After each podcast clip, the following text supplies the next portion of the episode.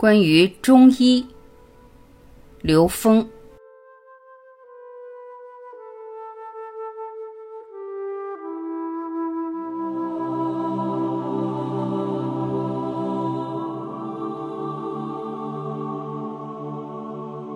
中医体现了高维科学生命观。中医是高维科学生命观的具体体现。中医是打开传统科学大门的一把钥匙，因为它既有理论又有实践，它能够把高维和三维很好的融合起来。在中医系统里，大量运用到了高维智慧和高维实践。如果我们用三维的实践方法去解读它，就比较困难。中医把整个宇宙能量当成一个综合系统，按照五行的五种能量特征分布来进行综合平衡。中医在更大的宇宙空间里面具有更完整的科学属性，它是以整体能量平衡而成的一个平衡相，从而达到健康的调治效果。疾病是什么？我们看到的一切存在，大多是能量相对平衡的相。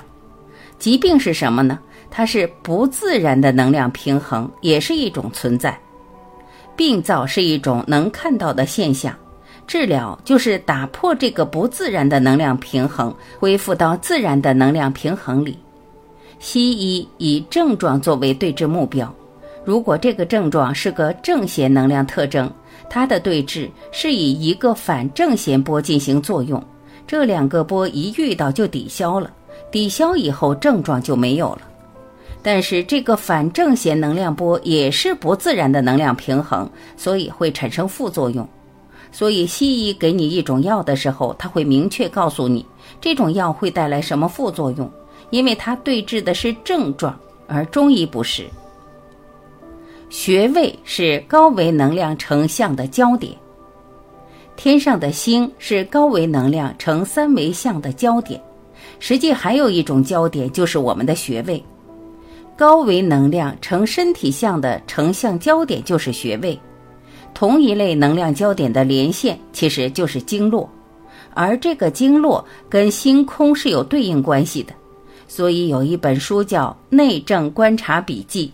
这就是我们老祖宗天人合一的逻辑，也是宇宙全息的一种描述。那怎么理解经络调理呢？这就是在焦点平面上做频谱处理，就像我在这平面上放上光圈一样，我可以加大、缩小某一个光的通过量，来调制成像的平衡，所以等于在频谱面上做像的质量处理。它比我们在相上做能量平衡更合理，这就是中医在经络上治疗的一种方式。关于子午流注，中医还有一种更深层的方式，它可以在时空上做处理。每一个时段是按照五行能量分布的特征在运化的，所以有一个概念叫子午流注。也就是对治身上的一种症状，先看心、肝、脾、肺、肾的五行能量的分布。对治任何一个位置，它一定跟时空是相关联的。在某一个时空，在某一个时间点上治疗，它可以事半功倍。时间把握不对的话，它可能不但治不好，还会把病搞得更麻烦。这就是子午流注的特点。纵向与横向分布的能量焦点。中医还有一个精妙的地方，它把纵向能量分布跟横向分布的焦点找到了。高维能量跟三维能量投影成我们人这个相，即人出生那一刻就伴随着高维信息，就是我们所谓的八字。通过八字就能知道这个人这辈子什么时候得什么病，什么时候遇到什么人，甚至遇到什么事。这一点都不玄乎，它是从更高的维度就能看到这个人一生的能量分布关系，这是我们老祖宗的干支哲学。所以很多中医看病先问八字，他通过这个八字就知道你在这个年龄、这个时间点大概该得什么病了。中医的三个层次，中医有三个层次。中医里的下医只会用三维物质世界的方法治病，它的治疗效果可能不如西医的，因为西医对物质世界的研究范畴比中医所能涉及的范畴要广多了。因为中医发生的那段时间，整个物质世界还没有现在这么丰盛。中医里的中医是超越三维，可以运用高维的能量时空关系来解决三维问题。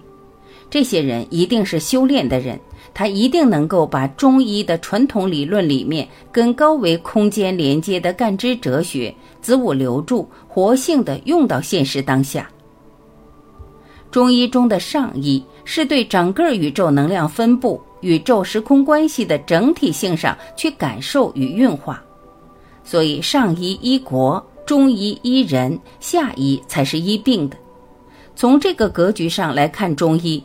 中医的精髓最终又回到了人的修炼。